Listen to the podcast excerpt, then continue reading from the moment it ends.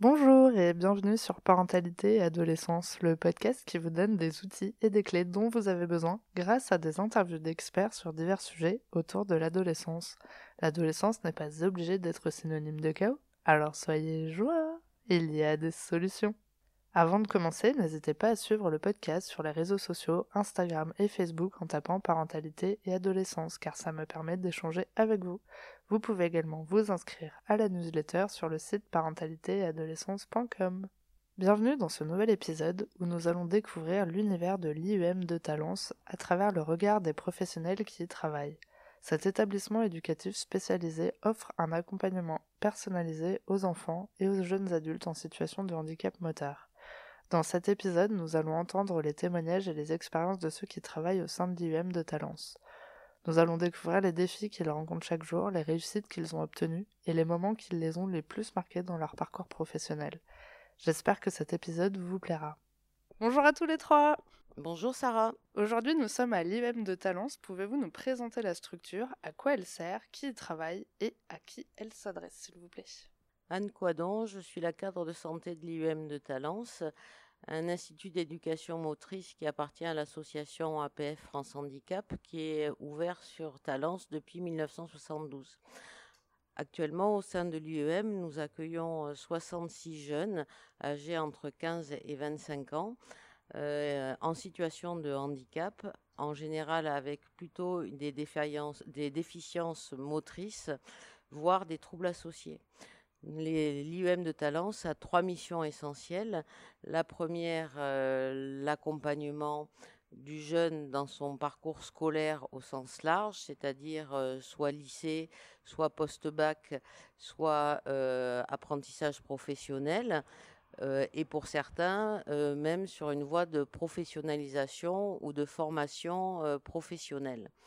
La deuxième mission de l'IUM est de pouvoir permettre aux jeunes qui sont dans notre établissement d'accéder à un parcours et un suivi médical, que ce soit avec un médecin généraliste ou un médecin de médecine physique et réadaptation, et de pouvoir bénéficier de toutes les prises en charge paramédicales que nécessite l'état de la personne avec des ergothérapeutes, kinésithérapeutes, psychomotriciens, psychologues, diététiciennes, orthophonistes, euh, infirmières, aides-soignantes, AES, et puis aussi avec euh, une volonté euh, d'une prise en charge éducative en lien avec l'âge des jeunes que nous accueillons.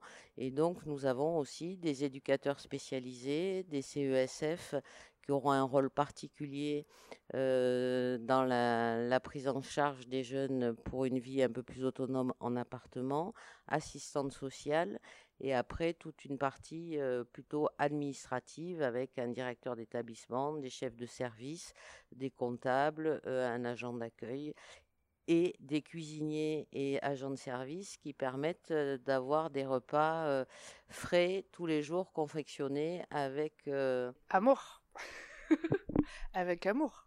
Avec amour. il confectionne, euh, je pense, ça va pas avec, avec amour. c'est génial parce que vous avez oublié personne, je pense. C'est incroyable d'arriver à se souvenir de, toutes les personnes qui peuvent être euh, à l'intérieur de cet institut. L'IUM, on, est à peu près 89 salariés puisque certains travaillent à temps plein, voire d'autres à temps partiel. Et euh, l'important, c'est que effectivement, on est un petit peu comme une grande famille puisque on prend en charge des jeunes dès l'âge de 15 ans euh, avec un recrutement ce qui est important au niveau national. Euh, donc on a des jeunes qui viennent de toutes les régions de France et qui euh, parfois sont très très éloignés et ne peuvent pas rentrer tous les week-ends. Et donc ben, l'IUM est un petit peu leur seconde famille et il faut qu'ils se sentent un petit peu comme à la maison pour pouvoir être le mieux possible dans cette nouvelle vie qui s'offre à eux. La dernière mission dont je n'ai pas parlé tout à l'heure, avec la cuisine avec amour, c'était la, possibilité de pouvoir accompagner ces jeunes dans une vie plus autonome, autonome voire indépendante. Et c'est pour ça que nous avons 20 appartements qui font partie, qui sont situés à 1 km, 2 km maximum de la structure IEM, et dans lesquels, dans lesquels nous mettons des jeunes en situation pour un apprentissage à une vie plus autonome. ces, ces, appartements sont nous sommes les bailleurs au niveau de, de l'IUM et donc on a la possibilité de faire une sous-location à ces jeunes pour qu'ils découvrent aussi toutes les démarches administratives que comporte une vie dans un appartement de droit commun, puisque l'objectif c'est qu'ils puissent intégrer après la vie inclusive, soit mais, dans, à Talence ou à proximité en région bordelaise, soit dans leur région d'origine. D'accord. Et en plus, ce qui est incroyable, c'est que vous avez un appartement témoin euh, qui est à l'intérieur de l'institut avant qu'ils puissent euh, justement voler leurs propres ailes. Oui, le principe, c'est qu'on puisse faire des essais avant de les euh, mettre en appartement. Donc, on a un studio complètement domotisé dans la cour de l'IUM qui répond à toutes les questionnements qu'on pourrait avoir sur le niveau d'aide humaine ou d'aide technique ou de dépendance du jeune avant qu'il puisse aller en appartement. Et ça permet aussi de pouvoir faire l'ensemble des dossiers MDPH et de demander toutes les aides nécessaires, humaines, techniques, pour que le jeune, quand il intègre son appartement, puisse avoir déjà à disposition tout ce dont il a besoin pour effectivement euh, euh, commencer sa vie en autonomie. Hmm, d'accord. Et alors vous, quel est votre rôle au sein de cet institut justement? Mon rôle est plutôt d'être euh, un petit peu dans la coordination de l'ensemble des professionnels paramédicaux dont j'ai parlé tout à l'heure, donc un rôle de coordination dans, dans l'organisation des soins, dans l'accompagnement euh, des professionnels euh, en santé, euh, un interface avec les réseaux extérieurs médicaux hospitaliers. toute une partie aussi de coordination avec le médecin généraliste, le médecin MPR, euh, en lien avec les médecins traitants des jeunes qui euh, peuvent être euh, ben, dans d'autres régions, faire le lien aussi avec le jeune et la famille et surtout permettre à ce que la pluridisciplinarité puisse s'exprimer dans l'établissement entre les paramédicaux et les professionnels sociaux, notamment dans la construction par exemple des projets personnalisés des jeunes qui sont effectués à trois reprises dans l'année avec des objectifs ciblés qui répondent à la fois à leurs besoins et leurs attentes et aussi euh, aux besoins et aux attentes que les professionnels puissent euh, euh, percevoir des observations qui font des jeunes qui sont dans notre établissement l'autre aspect assez important, c'est aussi tout l'aspect de, collaboration avec le directeur de la structure, l'adjoint de direction, le responsable des professionnels éducatifs ou le responsable de la logistique et des services généraux. afin que on puisse assurer une astreinte 24 heures sur 24 dans l'établissement en cas de problème. C'est un établissement qui reste ouvert euh, quasiment 365 euh, jours par an, hormis 4 euh, semaines sur la période estivale du 21, août, 21 juillet au 21 août, et qui ferme aussi les deux semaines des vacances scolaires de décembre. Autrement, tout le reste du temps, c'est un établissement qui est ouvert avec un fonctionnement 24 heures sur 24 pour permettre à ces jeunes de pouvoir euh, ben, rester euh, dans l'établissement s'ils le souhaitent, euh, ou certains dont les, les conditions de retour en famille ne sont pas possibles en raison soit de leur situation sociale, soit en raison de leur problématique médicale. Ce qui est important de souligner aussi, c'est que au fur et à mesure des années. Il y a des compétences propres qui ont été développées par l'ensemble des professionnels de l'IUM de Talence et qui permettent d'accueillir des maladies neurodégénératives, donc avec un alourdissement de la dépendance au fur et à mesure des années. Et ce qui est assez unique en France en termes d'accompagnement. Eh ben, merci beaucoup pour cette présentation. Alors, comme on l'a vu, euh, c'est une équipe pluridisciplinaire et on a la chance d'avoir avec nous deux autres membres de l'équipe. Est-ce que vous pouvez vous présenter, s'il vous plaît? Bien sûr. Bonjour, Sarah. Euh, moi, je m'appelle Clément. je suis éducateur spécialisé à l'IUM de Talence depuis bientôt 4 ans. Je suppose que tu vas me demander euh, quel est mon rôle ici. J'anticipe. Hein. Voilà. Mais c'est c'est pas évident finalement de définir le rôle de l'éducateur euh, à lui-même parce que en fait notre intervention elle est très large tout en étant très spécifique euh, à l'établissement parce que euh, comme disait Anne Quadon la notion de pluridisciplinarité pardon est très très importante et très prégnante au sein de cette structure. Et finalement l'éducateur se retrouve un peu au carrefour de de commandes de, plusieurs disciplines, si je peux dire, c'est-à-dire euh, au carrefour du médical, paramédical, du scolaire, euh, du, quotidien aussi, euh, chose qu'on ne retrouve pas forcément dans d'autres établissements ou dans l'accompagnement d'autres profils. voilà, donc c'est vraiment typique de l'UM de Talence.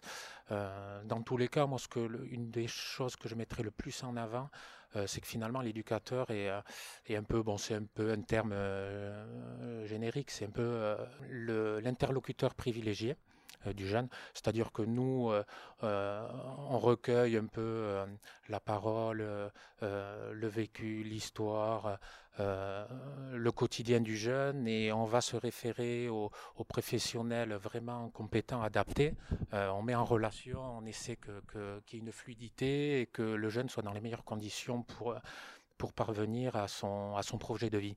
D'accord. Donc en fait, vous êtes un peu le, la personne référente euh, que le jeune peut venir voir en cas de problème dans son quotidien. Alors, euh, même si euh, on ne s'accapare pas le jeune et sa situation, mais on essaie d'établir un lien de confiance qui est, qui est la priorité finalement dans toute relation éducative.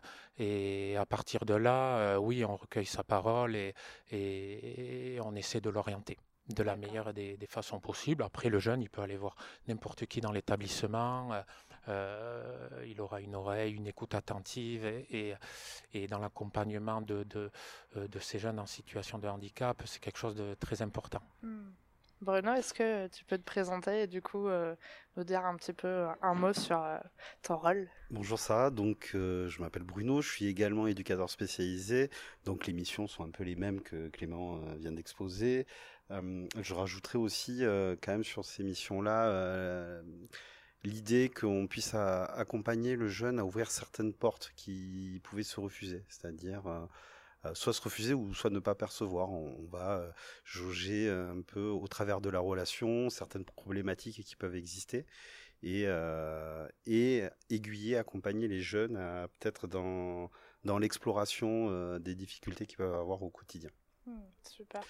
Et, euh, et aussi, euh, on a un accompagnement assez. Alors Clément n'en a pas parlé, mais on a un accompagnement aussi. Ben, par exemple, euh, moi, il est vrai que la plupart des jeunes que j'accompagne aujourd'hui sont inscrits à la faculté. Donc, je vais avoir un accompagnement un peu plus serré entre guillemets sur sur comment comment les jeunes vont pouvoir accéder à tous leurs droits au sein au sein des établissements type fac et, euh, et puis les accompagner aussi, aussi parce que c'est un, de nos rôles aussi sur, euh, sur euh, ben, un principe de réalité où malgré les aides, ils peuvent aussi avoir des difficultés et c'est les aider aussi à, se rendre compte que peut-être des fois, du fait de leur handicap, ils ne pourront pas réussir ben, toutes les études qu'ils voudraient réussir. Hmm. Est-ce que, du coup, je ne sais plus parce qu'il y avait beaucoup de personnes dans cet institut, est-ce qu'il y a un psychologue euh, qui est au sein de l'institut? Oui, nous avons une psychologue qui est là à temps partiel, qui euh, à hauteur de 50 à 50%. Qui permet de faire le lien et de pouvoir l'équipe pluridisciplinaire comme elle n'est pas présente en permanence ben, un rôle très important puisque dès qu'il y a des situations où on trouve que le jeune est moins bien ou que l'éducateur a lors d'un entretien pu détecter une souffrance, une difficulté par rapport à une scolarité. on a la possibilité de pouvoir effectivement lui en parler et elle va décider avec le jeune, puisque rien ne se fait sans l'accord du jeune, quel que soit l'âge du jeune que nous accueillons, de pouvoir mettre en place un suivi. C'est valable pour toutes les, pour la psychomotricité aussi. Il n'est pas rare qu'en cours d'année, après des observations, puisque ce sont des jeunes qui arrivent en général au mois d'août, il n'est pas rare qu'on s'aperçoive, peut-être qu'au mois de décembre ou janvier, qu'il y a une problématique qui se dégage sur l'image du corps, par exemple. Et à ce moment-là, on peut demander à la psychomotricienne, au moins de, avant d'amorcer un suivi, de faire un bilan, de pouvoir s'entretenir avec le jeune pour voir s'il y aurait un intérêt ou pas à mettre en place cette prise en charge. Pour les soins de kinésithérapie et d'ergothérapie, c'est un peu différent puisque ce sont des préconisations déjà de base. Alors la psychomotricité, la psychologie peuvent être aussi des préconisations de base du médecin MPR, euh, mais en général, ce sont des choses qui sont déjà posées euh, dès le bilan d'entrée euh, du jeune, puisque tous les professionnels, les rééducateurs, font un bilan d'entrée pour permettre de voir un petit peu s'il y a une évolution pendant l'année, dans la mesure où on a des maladies neurodégénératives qui peuvent aller très vite, ou des myopathies aussi qui peuvent s'aggraver assez rapidement. Donc ces bilans nous servent un petit peu de point d'ancrage et de voir l'évolution, puisque ce sont des jeunes qui arrivent, euh, certains à 15 ans, et qui peuvent quitter l'établissement à leurs 25 ans. Mmh. donc 10 ans à cet âge-là pour une personne, c'est beaucoup, c'est peu et c'est beaucoup par rapport à une projection dans leur vie future. mais ça permet de, voilà, de nous d'avoir des, des indicages pour nous dire si il y a une évolution positive ou hélas négative par rapport à certaines pathologies. D'accord. Alors là, j'ai plusieurs questions qui me viennent. La première, c'est est-ce qu'il y a un âge limite pour rester à l'institut? Est-ce qu'au bout d'un moment, ils doivent forcément quitter l'institut? Alors, initialement, l'âge limite, c'est 25 ans. Euh, maintenant, il y a des possibilités si les jeunes euh, n'ont pas euh, fini, par exemple, leur parcours scolaire, c'est-à-dire qu'ils sont en première année de master et qui veulent faire un master 2, on a la possibilité de faire une demande dérogatoire au niveau de l'ARS, qui est notre tutelle. et c'est l'ARS et non pas l'IUM qui va décider si oui ou non il y a une possibilité d'une dérogation d'âge. En général, l'ARS l'accorde pour une année. Deux ans, c'est vraiment un type exceptionnel si c'est, il y a réellement des raisons pour accorder cette dérogation. D'accord. Du coup, on parle de, cette équipe pluridisciplinaire depuis tout à l'heure. Comment ça fonctionne? Comment vous faites pour tous rester en contact, pour suivre bah, le, le, cas d'un jeune en particulier? Comment vous vous organisez au quotidien? Alors, il y a plusieurs dispositifs qui permettent ceci. le premier, c'est ben, on a un logiciel de soins informatisé qui est en libre accès pour l'ensemble des professionnels qui vont pouvoir ben, noter les éléments clés de la prise en charge de façon quotidienne. Chacun, euh, bien sûr, en fonction de sa profession, a des accès qui sont plus ou moins importants.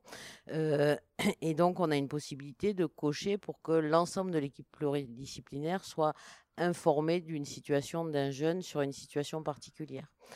La deuxième chose, c'est que nous avons des réunions euh, des réunions euh, pluridisciplinaires euh, tous les mardis pour travailler et faire les projets personnalisés des jeunes.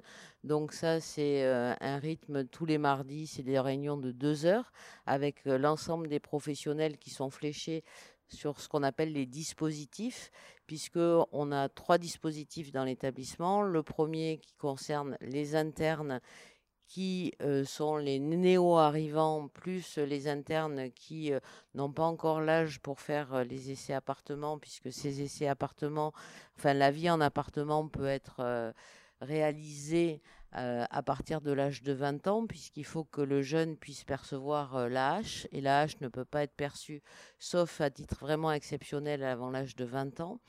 Le dispositif 2 est le dispositif qui permet cet accompagnement à la vie plus autonome avec l'essai dans le studio domotisé dont vous aviez parlé tout à l'heure. Et le dispositif 3 qui permet de suivre des jeunes qui sont ce qu'on appelle demi-paix famille, c'est-à-dire des jeunes qui rentrent à leur domicile le soir, mais qui peuvent bénéficier de l'accompagnement à la fois éducatif et soignant à l'IUM sur la journée et scolaire aussi. D'accord. Bah, merci beaucoup pour toutes ces précisions. Alors maintenant, j'ai une petite question pour vous, Clément et Bruno, vu que vous suivez ces jeunes au quotidien. Quelles sont les problématiques qui reviennent le plus souvent chez les jeunes que vous accompagnez? Est-ce que vous avez identifié euh, des sujets vraiment qui reviennent régulièrement euh, pour tous les jeunes? Alors des problématiques, il y en a. On peut en énumérer euh, énormément. Bon, la première qui me vient à l'esprit quand tu parles de problématiques, et Anne Quadon l'a abordé brièvement tout à l'heure, c'est la confiance en soi l'estime d'eux-mêmes. C'est vrai que moi, dans la plupart des rencontres, des échanges ou des entretiens, qu'ils soient formels ou informels, on, perçoit que euh, de par leur histoire, leur vécu, leur parcours, euh, euh, liés à leur situation de handicap aussi, il peut y avoir une grande fragilité, même une fêlure au niveau de, de, leur confiance en eux. Et on voit que ça peut impacter du coup leur quotidien, leur projet, leur projet au sens large du terme, un projet qui soit leur projet, ce soit sur le plan scolaire, formation, insertion, ou, tout simplement euh, leur épanouissement personnel. Donc euh, c'est vrai que moi, euh, c'est quelque chose que, que j'observe énormément et sur, sur lequel j'essaie de, travailler. Et, là, je voulais préciser justement en appui avec le psychologue, la psychologue de l'établissement, parce que nous aussi, en tant qu'éducateurs, euh, il y a des sujets, euh, notamment très sensibles, qu'on peut aborder avec eux, mais après, euh, venir les étayer, venir vraiment les travailler en profondeur, c'est vrai que c'est là que euh, renvoyer vers un professionnel compétent où il va aller un peu plus en profondeur euh, est nécessaire. Est-ce que dans ces cas-là, c'est plus euh, vous qui renvoyez le jeune vers le professionnel ou bien vous pouvez aussi aller voir le professionnel de votre côté pour avoir les informations et pouvoir les transmettre après bah, jeune Alors non, généralement, quand il y a des thématiques spécifiques à aborder, on, on, renvoie vers le professionnel. Mais dans tous les cas, il y a plein de possibilités qui existent. On en discute avant, on en discute sur les temps de réunion, vraiment on, en discute en pluridisciplinarité et à partir de là, on prend une décision. Mm. Voilà. Bon, toujours en accord avec le, avec le jeune aussi, parce que l'important, c'est, d'amener à ce que le jeune soit acteur, partie prenante aussi de, sa prise en charge et de son, de son accompagnement. Pas forcément chose facile, mais c'est là où le, aussi le travail d'éducateur est intéressant, c'est d'amener le jeune à, être sujet et bien sûr acteur de, de sa vie. Mm. Du coup, vu que vous avez l'air de pas forcément avoir la même euh, tranche d'âge, euh, ou en tout cas, vous avez quand même peut-être des jeunes qui sont peut-être euh, différents, ou justement, tu avais l'air de dire qu'ils étaient peut-être plus à la fac. Est-ce que les problématiques sont différentes parce que peut-être ils ont déjà dépassé ce cap-là? Non, toutes les problématiques se rejoignent. les jeunes un peu plus âgés ont les mêmes problématiques. On va aussi continuer à parler de confiance en soi beaucoup. Et au-delà de ça, euh, aussi rajouter que euh, c'est des jeunes aussi qui ont des aspirations mais de jeunes. Et euh, mais avec toutes les problématiques de leur âge. Donc j'aimerais bien aller en soirée, j'aimerais bien j'aimerais bien boire de l'alcool, j'aimerais bien faire la fête, j'aimerais bien aller en boîte de nuit. Bon, je vais peut-être pas tout énumérer, mais et du coup, vous les accompagnez Alors non, on les accompagne. évidemment, on ne les accompagne pas en boîte de nuit, mais euh, mais en tout cas, on, essaye de travailler avec eux et de et de faire en sorte que toutes ces choses, toutes ces activités dont ils se sentent empêchés du fait de leur euh, de leurs conditions et de leur handicap, euh, et bien de faire en sorte qu'ils puissent vraiment euh, participer au mieux à cette vie-là, à cette vie sociale, à cette vie festive, à cette vie universitaire, scolaire, professionnelle, en tout cas en essayant de diminuer les contraintes au maximum. Mmh, d'accord. Oui, c'est vrai qu'on parle beaucoup d'autonomie depuis tout à l'heure, donc finalement, il y a aussi tous ces sujets euh, de la vie quotidienne qui rentrent euh, en jeu. Et je me souviens que la première fois quand je suis euh, venue ici, je me faisais la réflexion de me dire que le tram était assez loin. Et, et finalement, le jeune avec qui on échangeait a dit Bah oui, pour moi, c'est aussi un une étape à, à passer et euh, effectivement ce côté où finalement on est à l'intérieur, il y a tout le monde qui est là pour nous euh, et en fait à un moment donné il faut aller à l'extérieur sans avoir euh, toute cette équipe qui est là pour nous aider et ça ça peut aussi faire assez peur je pense. Alors ça fait assez peur et d'autant plus qu'on a tendance à l'oublier parce que bah, nous on va prendre le tram tous les jours sans se poser de questions, on va aller dans Bordeaux en ville sans trop se poser de questions mais pour eux mais prendre le tram déjà c'est une première étape, ils peuvent avoir des des contraintes du fait de leur handicap qui va complexifier la, prise de transport en commun. Euh, et s'ils arrivent à passer cette étape, je prends un exemple hein, comme ça, mais qui ils, vont en ville, ils vont dans le centre, et bien ils vont se retrouver sur des rues pavées, ça va devenir compliqué, et ainsi de suite. On peut décliner toutes les problématiques qu'ils rencontrent. Euh, et c'est aussi accepter ça. Et comment Alors c'est le travail beaucoup de, de l'ergo. Qui, va travailler ces, sujets-là, mais c'est comment euh, leur permettre de, et eh d'être inclus au maximum dans la société civile euh, sous toutes ses formes. Hmm. Alors moi, j'ai envie de poser une petite question parce que oui, on parle de handicap, mais il y a aussi des belles histoires. Euh, j'aimerais savoir s'il y a euh, un événement marquant, quelque chose vraiment qui, un souvenir qui vous a marqué, que vous aimeriez nous partager aujourd'hui. Alors, d'événements marquants au sens euh, exceptionnel, événementiel, pas, forcément, mais euh, c'est davantage les moments où on va pouvoir les accompagner sur des activités où ils n'auraient même pas imaginé pouvoir les faire. Euh, il n'y a pas longtemps, il y a quelques semaines, j'ai eu l'occasion, grâce à une association du secteur qui s'appelle Tom Plouf, de pouvoir les accompagner sur, une, sur un baptême de plongée en piscine. où ils ont pu expérimenter au sein de la piscine de Villeneuve-d'Ornon le fait d'être sous l'eau, de, bah, de, respirer sous l'eau, euh, de, et de pouvoir se mouvoir sans la contrainte, euh, pour certains, du fauteuil roulant. Hmm. Mais moi, je rejoins Bruno. Euh, moi aussi, il y a eu un événement qui s'est passé la semaine dernière qui a montré que ben, finalement, les jeunes ben, pouvaient pratiquer du sport. Voilà, au même titre que, que les personnes valides. Voilà, ils ont eu l'occasion de participer aux championnats régionaux euh, dans le Lot-et-Garonne. Pour quel sport? Alors ça, c'était alors c'était les Andilympiades. Euh, c'était sur euh, trois disciplines. Il y avait le, quatre disciplines, pardon. Il y avait le tennis de table, l'escrime, le basket fauteuil et la boccia la boccia qui est un peu le dérivé de, de la pétanque. Voilà, qui est vraiment adapté pour euh, les personnes en situation de handicap. Voilà, donc c'était vraiment un événement, moi, oui, qui m'a marqué, puisque euh, ça a permis euh, de sortir de l'établissement, d'amener les jeunes vers l'extérieur. Vous voyez, sortir un peu de ce contexte médico-social, euh, voilà, avec des contraintes, des horaires, etc., les soins, euh, kinés, voilà, qui est très prenant et dans leur journée, il faut pas l'oublier ça. Donc ça a permis d'aller à l'extérieur avec les jeunes, donc de les voir dans un autre contexte, euh, et pareil, de voir les professionnels dans un autre contexte, parce qu'on est parti avec 11 jeunes, puis on était 6 accompagnants, je crois. Il y avait une kiné, deux aides-soignants, deux éducateurs puis un, puis un cadre. Voilà, donc euh, finalement, euh, on a pu tous se voir euh, dans un autre contexte, avoir des, des, relations différentes. Et je tenais à préciser qu'on est champion régional quand même.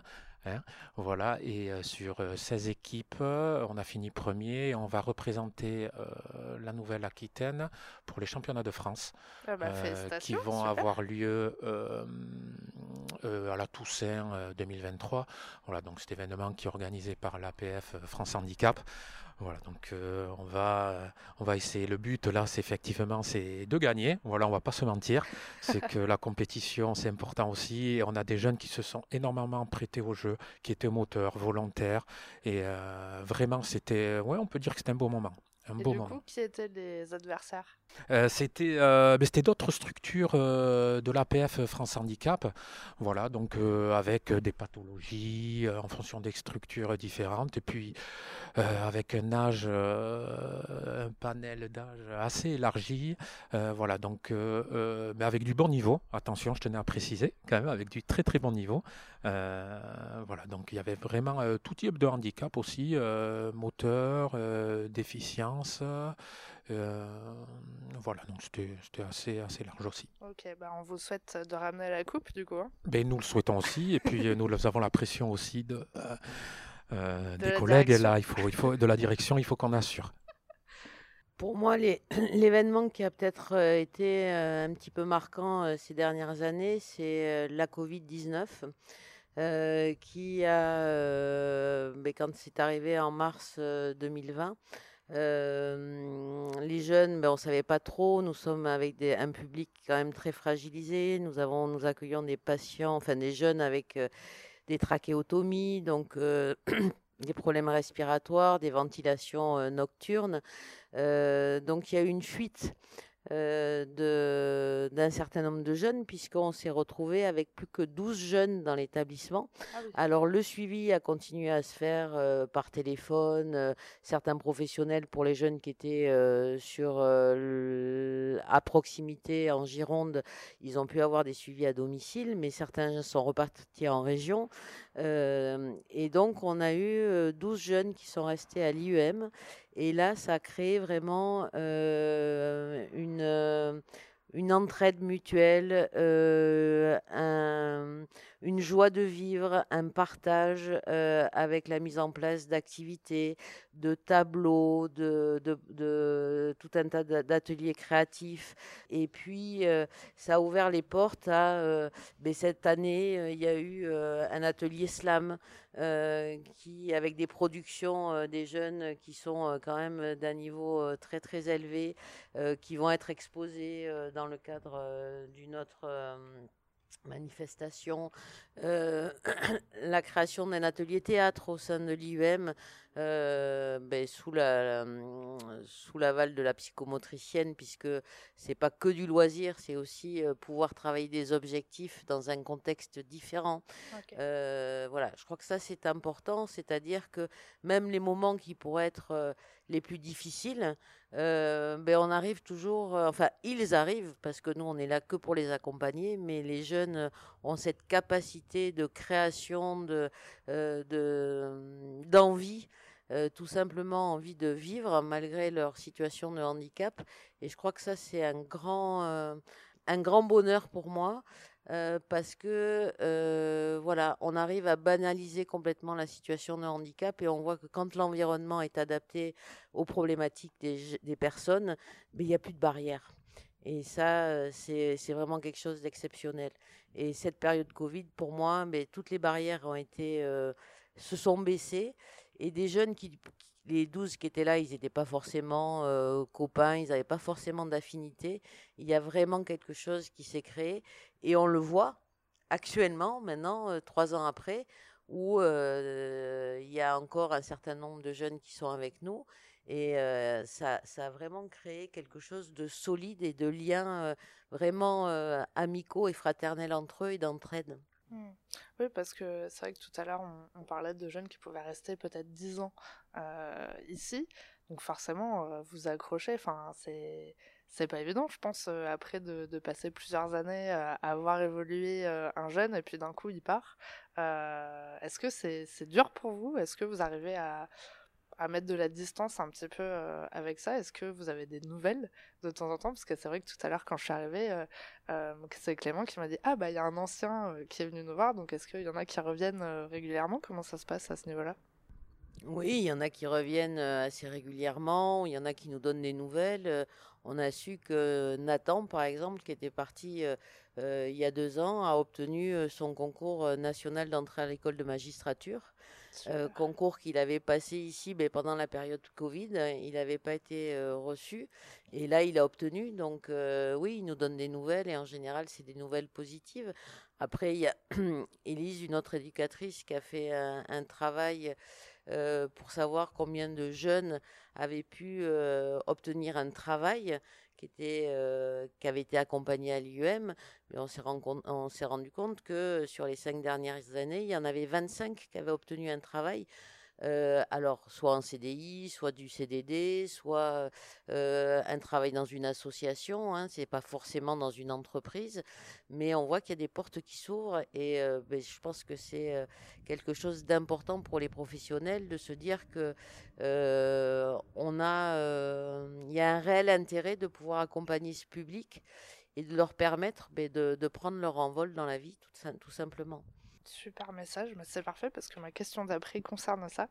Donc c'est la fameuse question pour les auditeurs. Donc là on va avoir de la chance parce que vous êtes trois, donc on va avoir droit à avoir trois messages normalement. Euh, est-ce que vous avez envie de transmettre un message aux personnes qui nous écoutent aujourd'hui? Mais peut-être moi avec ma casquette euh, plutôt de paramédicale, c'est de dire que euh, ce qui est important dans le handicap, c'est qu'il ne faut pas s'arrêter à la pathologie initiale. Euh, c'est qu'il faut croire dans les capacités de ces jeunes.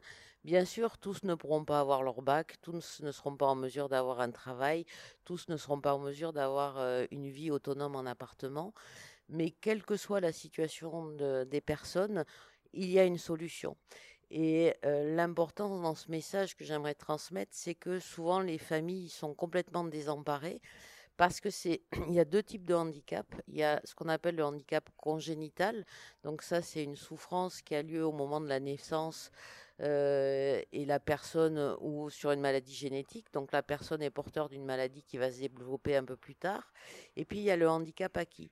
Et le handicap acquis sont des, des, personnes qui vont avoir un accident de vie à un moment donné et euh, pour qui tout va être euh, bouleversé à la fois pour la personne elle-même, mais à la fois pour l'entourage et la famille. Et euh, moi, j'aimerais conclure. Euh, actuellement, on a une jeune à l'IUM qui est arrivée il y a un an dans la structure, qui a hélas eu un accident de vie qui est dramatique euh, et qui s'est reconstruit à, partir du sport et qui là fait partie du centre fédéral handisport. Euh, en tennis de table et qui potentiellement, six ans après son, sa maladie et ce qu'elle a vécu et la douleur euh, que ça a engendré chez elle, va peut-être euh, être au JO de Paris en paralympique, en tennis de table. Et je pense que ça, c'est la plus belle victoire qu'elle peut avoir, même si elle, elle a encore besoin de, se construire et de, se construire avec ce handicap qu'elle ne connaissait pas et qui est très douloureux pour elle. Mais le sport a été une porte de sortie, au moins temporaire pour, euh, pour elle. Et je pense que toutes les situations peuvent avoir une porte de sortie. Maintenant, il ne faut pas hésiter à ce que les gens euh, ben, prennent contact au niveau des MDPH, des maisons départementales des personnes handicapées, euh, pour faire valoir leurs droits et savoir un petit peu quels sont les, pardon, les dispositifs qui existent sur le territoire, parce que le handicap est, quelque chose de tellement varié, tellement différent, tellement euh, en fonction des âges, en fonction des pathologies, en fonction des territoires, euh, que les gens sont souvent un petit peu noyés, euh, que les médecins traitants ne sont pas forcément non plus au courant de tout ce qui peut exister comme dispositif. Donc, faites confiance, allez au niveau des, MDPH pour avoir au moins des informations et pour pouvoir euh, ben, permettre euh, aux personnes de votre entourage, aux enfants, de pouvoir euh, vivre une vie la plus heureuse possible. Bah, c'est un très beau message avec plein d'informations. Je ne sais pas si vous allez arriver à faire mieux que ça. Gros challenge là. Un gros gros challenge. Alors moi, je ne sais pas si c'est un, message euh, que je vais transmettre, mais c'est du moins une observation que moi, euh, j'ai pu constater depuis que je travaille ici et qui m'a vraiment, euh, comment dire, interpellé, à laquelle j'étais très sensible. C'est-à-dire que finalement, j'ai pu constater que les jeunes là que j'accompagnais, hein, eh bien finalement, malgré leur handicap, n'étaient pas forcément empêchés. C'est-à-dire que finalement, même si la société, euh, de manière large, euh, a du retard, elle évolue quand même. elle permet aux jeunes, hein, par le biais de l'inclusion, d'avoir accès à et bien, à plein de choses de la, de la vie courante en fait. Alors on a parlé brièvement du sport, on a parlé de, euh, de tout ce qui va être scolaire, même le travail. Alors il y a du retard, mais, mais ça progresse, ça progresse. Et que finalement, ben, les jeunes que nous accompagnons, et ben, ils se rendent compte qu'eux aussi ils peuvent faire plein, plein de choses. Et, et ce qui est important de souligner aussi, c'est que on parle des choses qui vont pas, des difficultés, mais il y a beaucoup de, choses positives et ils nous renvoient ça. Moi, je le vois dans les rencontres au quotidien. Finalement, c'est des jeunes qui ont des pulsions de vie, des instincts de vie qui sont rayonnants et qui nous apportent euh, vraiment euh, dans notre accompagnement auprès d'eux cette gaieté, tout ce côté positif que, auquel on n'aurait pas pensé au début. Et moi, c'est quelque chose que, que j'ai vraiment constaté. Et puis, puis on voit que quand hum, ils arrivent à se reconstruire, euh, alors moi aussi j'avais le même exemple que, que Anne par le biais du sport, et que notamment par certaines euh, euh, disciplines ou certains supports, certains outils, ben, ils arrivent à évoluer, à avancer, à, à se reconstruire, à s'épanouir, et nous on le ressent vraiment, vraiment ici au quotidien. Ben, c'est un très beau message. Attention, le dernier. Alors, en ce qui me concerne, euh, c'est davantage un ressenti. Euh, avant de travailler ici, euh, ben, j'étais pétri de représentation sur les personnes handicapées, comme beaucoup de monde au final. Et, et en fait, arrivé ici, bon, avec mon bagage personnel et mon expérience professionnelle antérieure, j'étais très surpris, un peu comme Clément vient de le dire, mais une des choses qui m'a le plus marqué, c'est vraiment cette, cette joie de vivre, ces sourires, cette volonté d'aller en avant. ça, m'a vraiment étonné. Je m'attendais pas forcément à ça. Je m'attendais peut-être à, bah, euh, si je suivais mes représentations, à quelque chose de peut-être un peu plus mortifère. Le, le, mot est peut-être un peu gros, mais c'était un peu ça ce qu'il y avait euh, dans ma tête. Et, bien au contraire, en fait, on a des jeunes qui sont vraiment euh, qui sont pleins d'entrain, qui ont envie d'aller en avant, qui ont envie de vivre, de croquer la vie à pleines dents et, du coup, euh, s'il y avait un message à la rigueur que je pourrais euh, transposer de, ce ressenti, c'est euh, aux personnes, ben, quand, quand vous voyez une personne en situation de handicap, quand vous la croisez, ben, n'hésitez pas à aller discuter avec elle parce que, ben, en fait, c'est une personne comme une autre qui a qui a des difficultés certes, mais concrètement, c'est une personne comme une autre qui peut être très intéressante, qui peut avoir énormément de choses à dire, qui, a même souvent beaucoup plus de choses à dire qu'une personne valide. C'est vraiment euh, l'idée euh, de peut-être euh, sortir ces, jeunes-là, ces personnes-là, de, des cases dans lesquelles on, peut les mettre. Ça n'a pas de sens et, réellement, elles ont énormément de choses à nous apporter à tous dans nos vies. Pas personnellement, moi, c'était un univers que je connaissais pas du tout. Donc merci beaucoup à vous trois déjà de m'avoir accueilli, de m'avoir fait visiter, d'avoir échangé, d'avoir répondu à toutes mes questions. Et, euh, et oui, je pense qu'effectivement, quand on n'a pas l'habitude et quand on n'est pas confronté à, euh, au handicap euh, au quotidien, effectivement, je pense qu'on a des idées préconçues, on n'ose pas parce que soit on se fait nos idées, soit on n'ose pas tout simplement y aller en pensant qu'on va être maladroit ou on va pas savoir comment comment aborder les choses. Et, et c'est vrai que quand je suis arrivée j'en ai parlé du coup avec avec un des jeunes en lui disant écoute J'espère que, que je vais pas poser de questions délicates. En tout cas, n'hésite pas à me le dire si je le fais. Et, voilà, j'avais vraiment peur euh, d'être maladroite et de le mettre mal à l'aise, alors qu'en fait, lui, il voulait juste me parler et qu'il n'y avait aucun problème en fait euh, là-dessus. Mais ce qu'on constate, c'est que finalement, la plupart des jeunes, ils sont très très à l'aise avec leur situation de handicap. Euh, voilà, il a effectivement, il a subi mais ils arrivent à en parler quand même pour la plupart, hein, de mon expérience, ben, assez facilement. Euh, ils peuvent même l'aborder avec humour, tu vois, et ce qui est important, on voit que c'est un mécanisme aussi qu'ils utilisent souvent, hein, l'humour. Mais tu vois, je reviendrai sur ce que tu as dit tout à l'heure, tu as utilisé le mot, euh, tu as utilisé euh, la connaissance. Et on se rend compte que finalement, les gens ne connaissent pas le handicap. Et c'est pour ça que, du coup, ils ont des mauvaises représentations, ou aussi ça peut faire peur. et on le voit que que la méconnaissance fait que euh, ben, on peut on peut avoir des, des, appréhensions, tu vois, des craintes, des peurs et, et, et, et ce qui est important dans la société, c'est d'aller sensibiliser finalement les plus jeunes, d'aller leur expliquer, d'aller à leur rencontre, parce que finalement, ça va faire des, des adultes qui, qui auront peut-être un autre regard, une autre vision.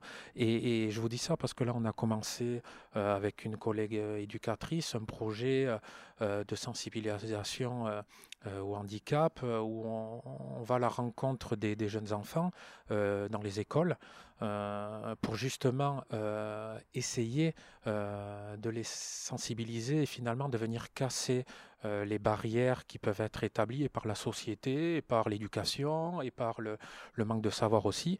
Donc là, on a déjà commencé, on, a fait euh, une première intervention avec deux jeunes.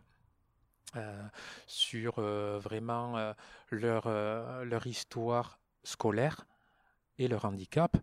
Euh, face à des jeunes de CM1, CM2, donc avec des questions d'enfants, avec euh, tout, euh, toute la naïveté qu'il y a derrière, toute la spontanéité. Et finalement, mais oui, à cet âge-là, eux, ils n'ont pas de barrière dans leurs questions et ils y sont allés. Donc on a rigolé, ça pouvait être des questions de... Qu'est-ce que vous avez vécu à l'école? Est-ce que vous avez vécu le harcèlement? Est-ce que vous étiez en difficulté pour prendre des notes?